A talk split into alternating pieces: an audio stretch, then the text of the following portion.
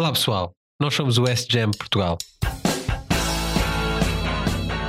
Bom dia, caros ouvintes. Mais uma vez aqui estamos nós convosco para o terceiro episódio do Skeptic Guide to Emergency Medicine Portugal, a nossa versão portuguesa deste grande podcast. Doutor, preciso de ajuda. Tomo os comprimidos e a minha vida não muda. Tenho aqui convosco, eu próprio, Bernardo Pimentel, interno de medicina interna do Hospital da Luz. À minha esquerda, que vocês não veem, Pedro Caiado, interno do Hospital dos Capuchos. E à minha frente, Mariana Barosa, eh, interna do Hospital Fernando Fonseca, ou Amadora Sintra. Este podcast, como vocês já sabem, tem a função de vos trazer artigos atualizados e recentes e analisá-los à luz do pensamento crítico que nós achamos ser sempre fundamental.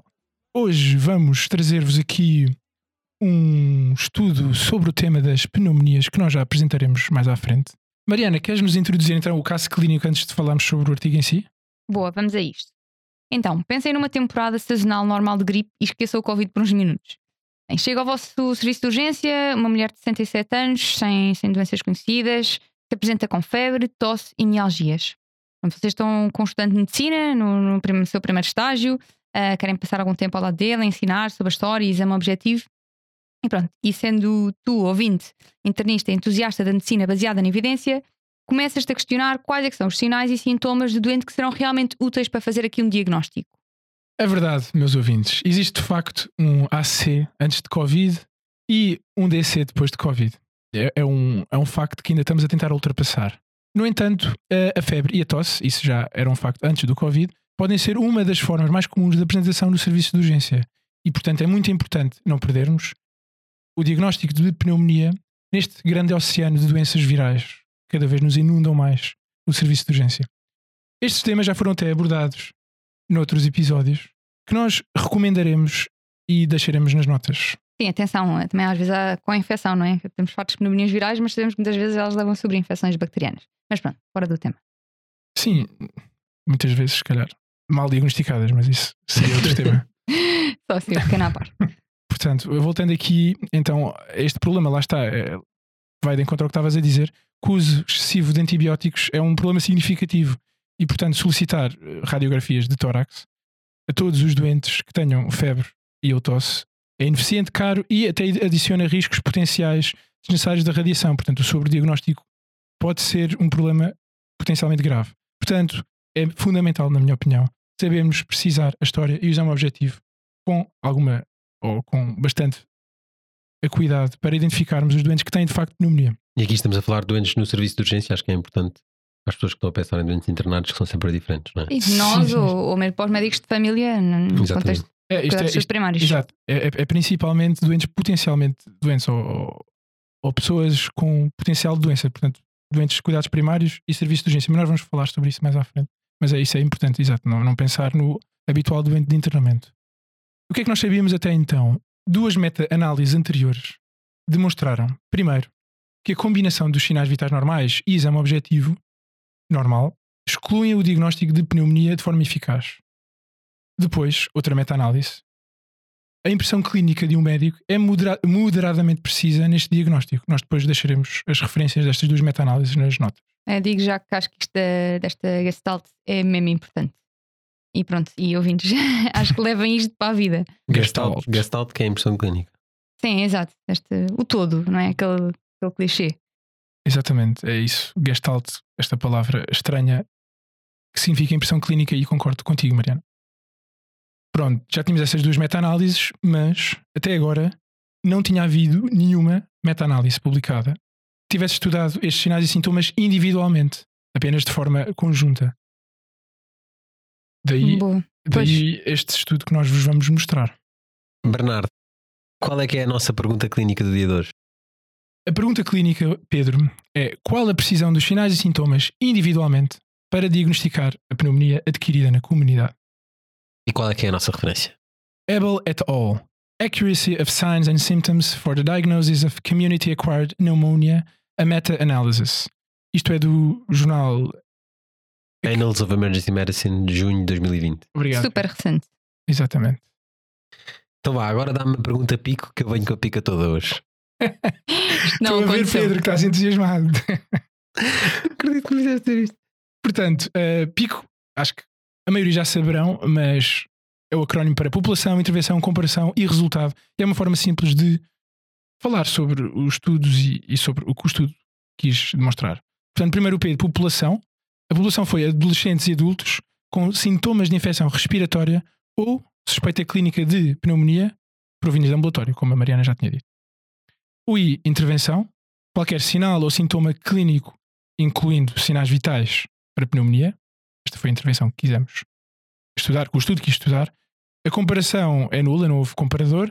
E o resultado do objeto, o objeto de estudo foi pneumonia confirmada radiologicamente, usando raio-x torácico como padrão de ouro, ou seja, gold standard. Ok, e qual é que foi a conclusão a que os autores chegaram? A conclusão foi que, embora a maioria dos sinais e sintomas individualmente não tenham ajudado, esses sinais devidamente selecionados e combinados são valiosíssimos para o diagnóstico de pneumonia adquirida na comunidade. Portanto, o ensino e execução desses elementos de alto valor semiológicos devem ser priorizados. Isto com o objetivo de melhor direcionar o pedido das radiografias torácicas e, em última instância, a utilização de antibióticos. E escolheste este estudo porque, Bernardo? Acho que já estamos um bocado da entrada dentro desse tema, mas no fundo é porque é um diagnóstico frequente, é muito importante na prática clínica e é sobreutilizado vários exames e os antibióticos, não é? Obrigado Ehm, por teres respondido por mim. Mas é isso, concordo, é absoluto contigo. Bem, vá, agora sou eu. Vamos para as checklists. Bora! Então, ah, como sabemos, temos aqui geralmente uma checklist de qualidade para estudos de diagnóstico de revisão sistemática. Portanto, primeiro, a questão diagnóstica é clinicamente relevante e com um critério de diagnóstico estabelecido. Incerto, Mariana e ouvintes. A pergunta é definitivamente clinicamente relevante, mas o critério de diagnóstico usado é o raio-x torácico, que é o que todos usamos. No entanto, existem alguns estudos que demonstram que a radiografia torácica está longe de ser ouro quando se trata de diagnóstico de pneumonia. Ok, então outro segundo ponto. A procura por estudos foi detalhada e exaustiva. Sim? Então, terceiro, a qualidade metodológica dos estudos primários foi avaliada para formas comuns de viés de pesquisa diagnóstica. Yep. Good. Quatro, a avaliação dos estudos foi reprodutível. Sim. Quinto ponto, houve baixa heterogeneidade para estimativas de sensibilidade ou especificidade. Sim e não. Aquela resposta que diz tudo e que não diz nada. Um nem. Um NIN, exatamente, é isso mesmo.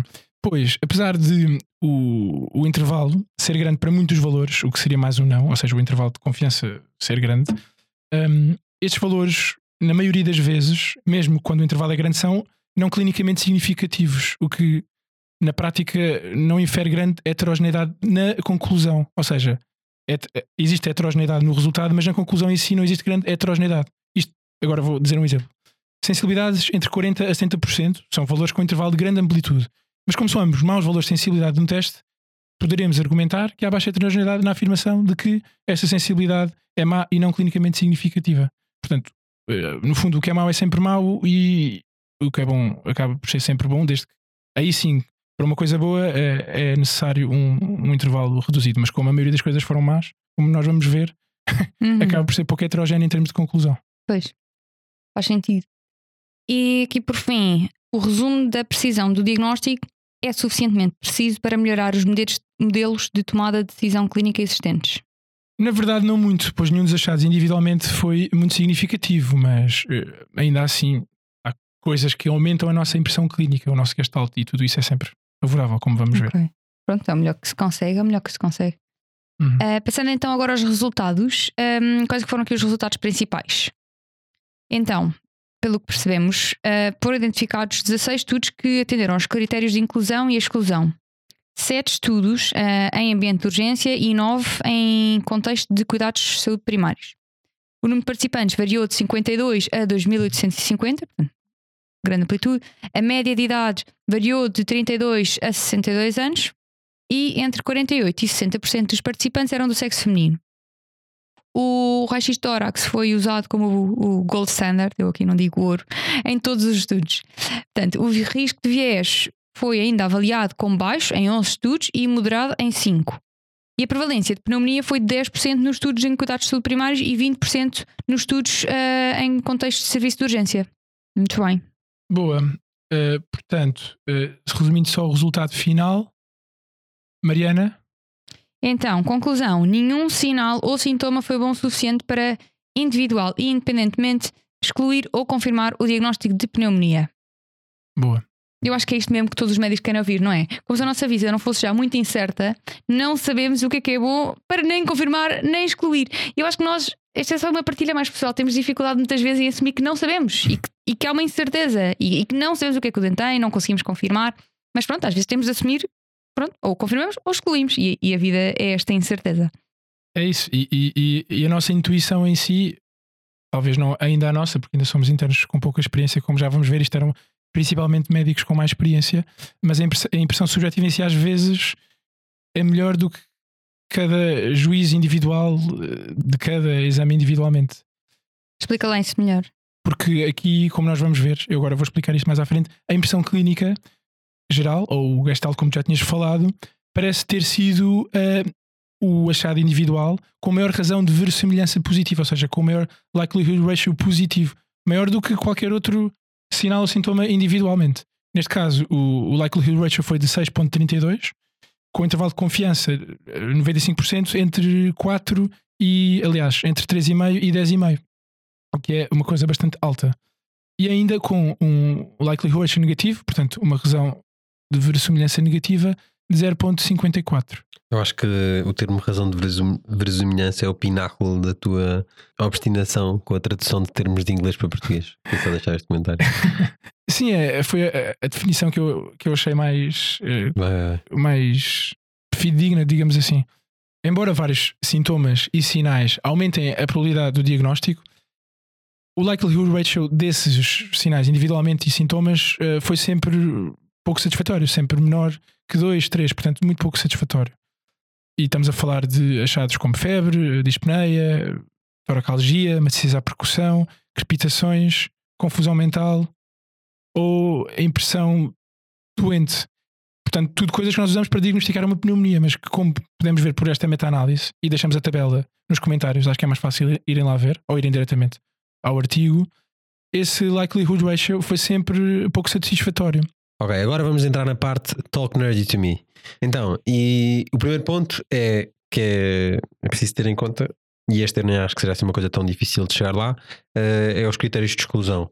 Foram excluídos, como eu já tinha dito e já tinha assinado este, esta problemática, todos os doentes eh, DPOC, imunodeprimidos e doentes que vivessem em lares de enfermagem qualificados. Portanto, isto já é um, um bocado um, uma- um critério de exclusão que é preciso ter em conta quando aplicamos os resultados deste estudo ehm, aos nossos doentes.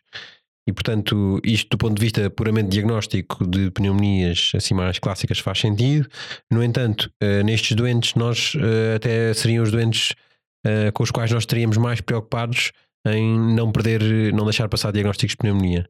Eh, e portanto, com base nestes resultados, Bernardo pergunta como é que se aborda o diagnóstico de pneumonia nestes doentes que foram excluídos. Sim, claro, é uma coisa que nós temos de ter sempre em conta e, e até seria um estudo interessante eh, também incluir esse tipo de doentes. No entanto, para uma meta-análise ter um maior grau de certeza, tentamos sempre diminuir ao máximo a heterogeneidade, promovendo, por exemplo, eh, doses diferentes do medicamento, duração de doença variável e, como neste caso, mesmo populações diferentes, como todas estas populações mais específicas que foram remo- removidas do, do estudo, o que iria aumentar se elas estivessem presentes, a heterogeneidade depois da conclusão. Portanto, ainda assim acho que foi, foi uma abordagem pragmática e conservadora da parte dos autores.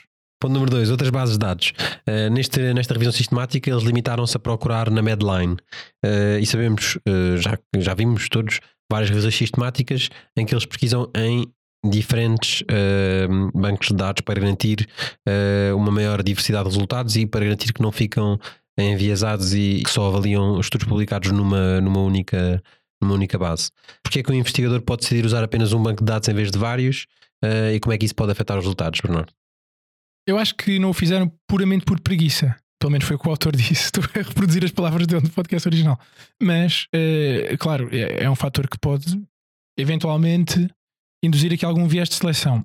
Porque eles apenas utilizaram o Medline, que é a base de dados que sustenta o PubMed. O, o autor uh, argumenta que não teve acesso ao Embase, que é o equivalente europeu ao, ao Medline, PubMed, e ainda comenta que quando teve a oportunidade de usar essa base de dados noutros projetos não encontrou nenhum estudo extra. Portanto, ele acha que provavelmente teria sido trabalho infrutífero e desnecessário.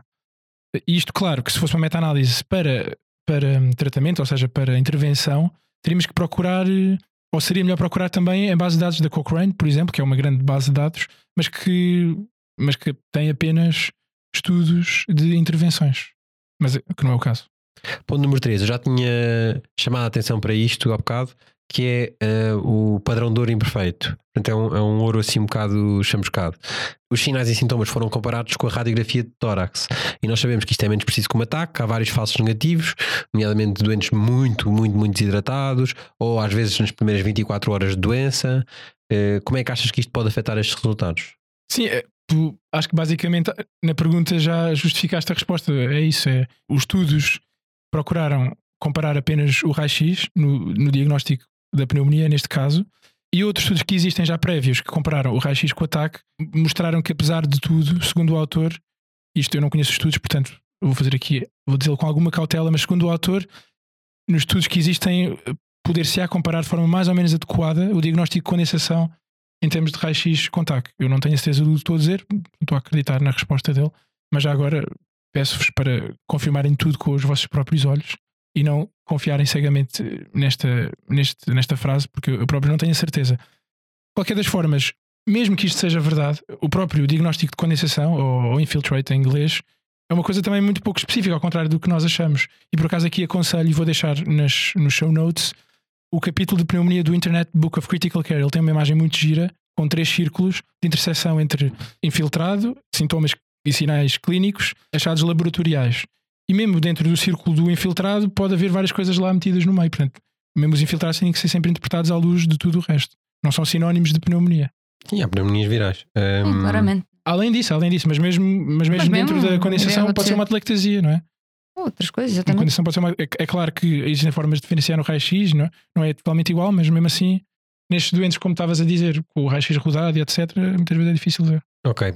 Quarto ponto é a prevalência e o possível viés de seleção. Talvez seja apenas a comunidade em que trabalho, hum, onde todos os doentes querem a sua virose examinada nas urgências e querem todos uma radiografia e ficam preocupados "Ah, o doutor não vai pedir uma radiografia, principalmente os mais jovens, mas uma prevalência de 20% no serviço de urgência para doentes eh, que se apresentam com, com febre e tosse parece-me bastante alta em relação àquilo que eu achava, por acaso.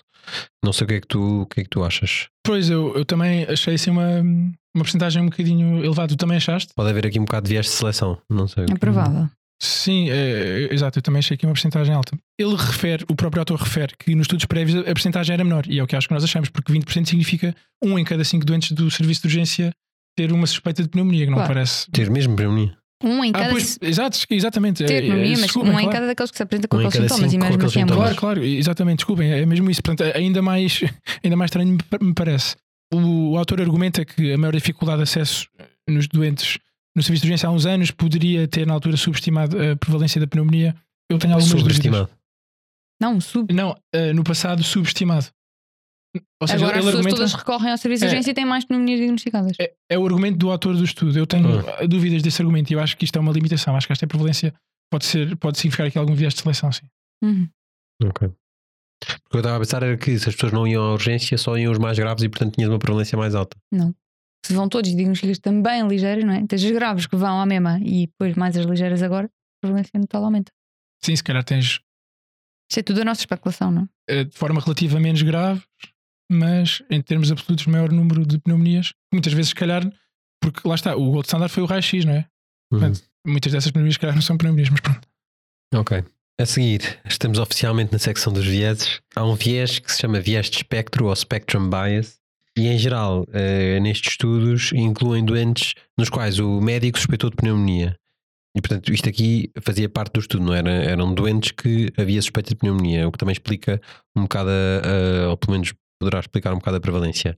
Portanto, trata-se de uma coorte presumivelmente mais doente que todos os participantes eh, que tenham tosse, por exemplo, que venham à urgência. Eh, os likelihood ratio negativos poderão estar subestimados e provavelmente pareceriam melhores se incluíssemos todos os doentes e não só aqueles que têm suspeita de pneumonia. Se incluíssemos todos os doentes que aparecem com eh, sintomas respiratórios, por exemplo, eh, ou, ou febre e tosse. E portanto podemos ser induzidos a sobrediagnóstico se tentarmos aplicar esses resultados a todos os doentes que se apresentam com tosse. Sim, é, é isso. Nós já tínhamos falado mais ou menos nisto, não é? Acho eu, no último, na última pergunta. A minha memória já está curta, já não lembro do que nós acabámos de dizer, mas é, é, acho que é uma limitação. O, o autor acaba por argumentar que eles incluíram também doentes apenas com diagnóstico confirmado no raio-x torácico. Eu não consegui confirmá-lo, portanto, acho que isto é uma, uma limitação, sim. Acho que não há assim grande argumentação. É uma limitação e pronto. Temos, temos Não, que. não dá. Temos, Temos de saber sim. lidar com as limitações. Ok, continuando na secção dos vieses, a seguir podemos falar um bocadinho do viés de verificação. Eh, é mencionado nos métodos deste, desta meta-análise que incluiu apenas estudos nos quais a imagem foi realizada em todos os doentes ou em todos os doentes de alto risco, com uma amostra aleatória de doentes de baixo risco, a fim de evitar viés de verificação. Pode explicar aos nossos caros ouvintes o que é esse viés de verificação e porque é que isso pode ser importante a considerar este tipo de literatura? Claro que explicarei, Pedro. Claro que explicarei. O que conseguir eu explicarei. Tentarei explicar pelo menos. Isto, o que é que isto significa? Quando um teste cuja precisão estamos a estudar não é realizado nos dois grupos de controle, os resultados vão ser tendencialmente melhores no grupo onde se realizou o teste. Ou seja, este teste só se realizou num dos grupos, o que enviesará os resultados. Pois essa será, claro, uma população com maior probabilidade de pré-teste. Foi uma população onde se decidiu fazer o teste, não é? Aí, como a Mariana há bocado falava na, população, na, na probabilidade de pré-teste, essa população terá uma, uma probabilidade muito maior. O exemplo normalmente que se utiliza eh, é o dos estudos de testes de isquémia, de provas de força e etc. Em que, eh, em muitos desses estudos, se fez apenas cateterismo no grupo dos doentes que tiveram teste positivo. Quanto à sensibilidade e à especificidade, o único achado com sensibilidade moderada para descartar pneumonia foi a ausência de quaisquer sinais vitais anormais. Uh, Preocupa-me que se interprete isso como qualquer sinal vital anormal é sinónimo de se pedir radiografia. pois. No entanto, a especificidade uh, dessa intervenção, radiografia, a qualquer doente com sinal vital anormal, será sempre muito baixa. Por exemplo, doentes com gripe são levemente taquicárdicos muitas vezes e quando podem estar com febre, não é? Eu já tive com gripe e tive com febre de 40 graus. Fala-me sobre esta sensibilidade e especificidade, como esses conceitos poderão realmente moldar a nossa prática clínica. Eh, acho importante sabermos também eh, estas duas, estes dois conceitos, mas cada vez acho mais importante uma perspectiva ba- bayesiana, que é que nós temos vindo aqui a utilizar, com a utilização dos likelihood ratio, porque eu acho que permite excluir e confirmar os diagnósticos de uma forma mais real e mais de acordo com o que nós estamos a ver à nossa frente e com as impressões objetivas e subjetivas de todo o nosso exame. Não sei se Certo. concorda. Obrigado, Bernardo. Agora, seria muito fácil olhar para, para estes números e ficar um bocado nihilista, questionando se o exame objetivo será mesmo necessário. No entanto, há, há uma diferença entre um único critério ter impacto limitado de forma independente e não ter impacto nenhum. Presumivelmente, a impressão geral do clínico, que foi o achado mais preciso, como já falámos, o Gestalt, eh, incluiu muitos desses eh, achados individuais, que isto é aquilo que eu já disse há bocado, não é? Uhum, Pronto. O que significa que o seu conjunto poderá somar mais do que a soma das suas partes. Exatamente. Sim, é, eu acho que nós já falámos muito sobre isto, acho que não é? Eh, Sim, isto é sim, muito sim. importante, mas também é preciso saber quem é que pode aplicar isto, não é? É preciso dizer, não é qualquer pessoa que agora todos Sim, temos não é um um, IAC, é é um IAC igual que- capacidade de, de gestalt. Exatamente. Sim, é isso. É, Preciso, é preciso cuidar, pronto, como em tudo. É isso mesmo. A grande população, como eu já tinha dito, foram médicos já com alguma experiência. Bom, uma radiografia positiva, e isto é o último ponto. eh, Uma radiografia positiva não significa que o doente tenha pneumonia bacteriana, como já falámos. É muito pouco provável que a prescrição de antibióticos a um doente com uma pneumonia viral seja algo que de facto muda algo na vida do doente, não é? Que tenha um outcome orientado para o doente. Achas que este outcome orientado para a doença, ao invés de um outcome orientado para o doente, é um problema? Ou seja, a condensação? Eu acho que sim, já falámos sobre isto. Eu acho que esta é a maior limitação do estudo, a meu ver. Mas, de qualquer das formas, o estudo apenas eh, quis perceber como é que nós diagnosticávamos o que nós achamos ser uma pneumonia. Portanto, acaba por ser uma limitação do próprio diagnóstico em si e não tanto do estudo. Mas sim, acho que é uma grande limitação. Ok. Bom, como, vocês, como tu já, já aludiste a isto, eh, e eu, era uma coisa que eu também me perguntava, o julgamento clínico, o Gestalt, foi mais preciso para diagnosticar a pneumonia, não é? E, e a pergunta que todos os ouvintes estão a fazer é se todos os médicos são igualmente bons eh, a diagnosticar e se, todos, os- se nós confiamos de forma igual no Gestalt de todos os clínicos que conhecemos. E a resposta é não, não é? Pronto. Nós sabemos mesmo qual é que era o nível de treino dos participantes neste estudo? Sim, sabemos através do autor. Eu acho que não está diretamente escrito no estudo, mas ele diz no programa original que eram principalmente, ou a grande maioria, médicos especialistas com grande prática clínica diária. E, portanto, naquele, o que ele chama de sweet spot de carreira, em que, que são médicos com experiência e ao mesmo tempo atualizados, eh, cientificamente atualizados, o que, o que pelo menos confere um maior grau de confiança nesses médicos, não é? Acho que médicos em qualquer um de nós confiaria. Ok, então, Bernardo, eh, então aqui algum comentário sobre a conclusão dos autores em comparação com a conclusão do SGM? Sim, nós, eu acho que os três, acho que todos, todos nós concordamos que a conclusão dos autores é válida de que a maioria dos sinais e sintomas individuais são pouco úteis por si só, mas que existem eh, vários achados de alto valor, como os quais nós destacamos sinais vitais normais ou egofonia, eh, e que até aliados a todos os outros úteis individualmente poderão eh, ajudar a melhorar o nosso diagnóstico final e até a contribuir para ensinar e melhorar o exame objetivo a nós e aos alunos e aos médicos que nos rodeiam, de forma sempre a tomar melhores decisões e evitar o uso inadvertido de raios-x e antibióticos. Mariana, agora que chegamos ao fim, achas que consegues resolver este resolúvel caso? Vamos a isso.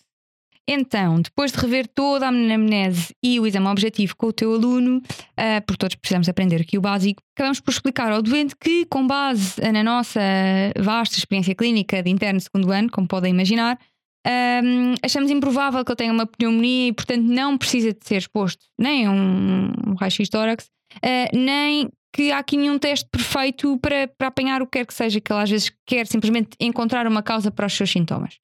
E portanto, nós explicamos que caso ele venha a piorar e fique preocupado que nós não tínhamos apanhado aqui o diagnóstico, ele deve voltar ao serviço de urgência. E às vezes é esta ideia que o doente tem de perceber que nem sempre temos um diagnóstico ali naquele momento imediato e perante um agravamento clínico deve ser reavaliado e logo aí pode ser que cheguemos ah, ao diagnóstico correto que a priori não, não era possível fazer e não devemos simplesmente culpar uma pneumonia, é? digamos assim, arranjar um culpado e, e atribuir-lhe logo um nome. Muito bem, concordo. Concordas, Pedro? Acho que sim.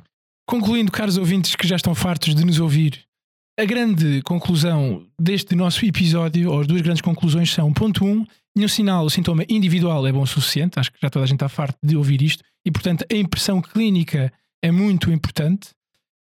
E em segundo lugar, as decisões devem ser tomadas de forma judiciosa para reduzir ao máximo o uso inadvertido de raio-x torácico e de antibióticos. Portanto, gostei muito de estar aqui convosco e até à próxima. Adeus, adeus. E agora, chegando ao fim deste terceiro episódio, o lema S-Jam, lembrem-se de ser céticos em relação a tudo aquilo que aprendem, mesmo que o tenham ouvido no Skeptics Guide for Emergency Medicine. Bam!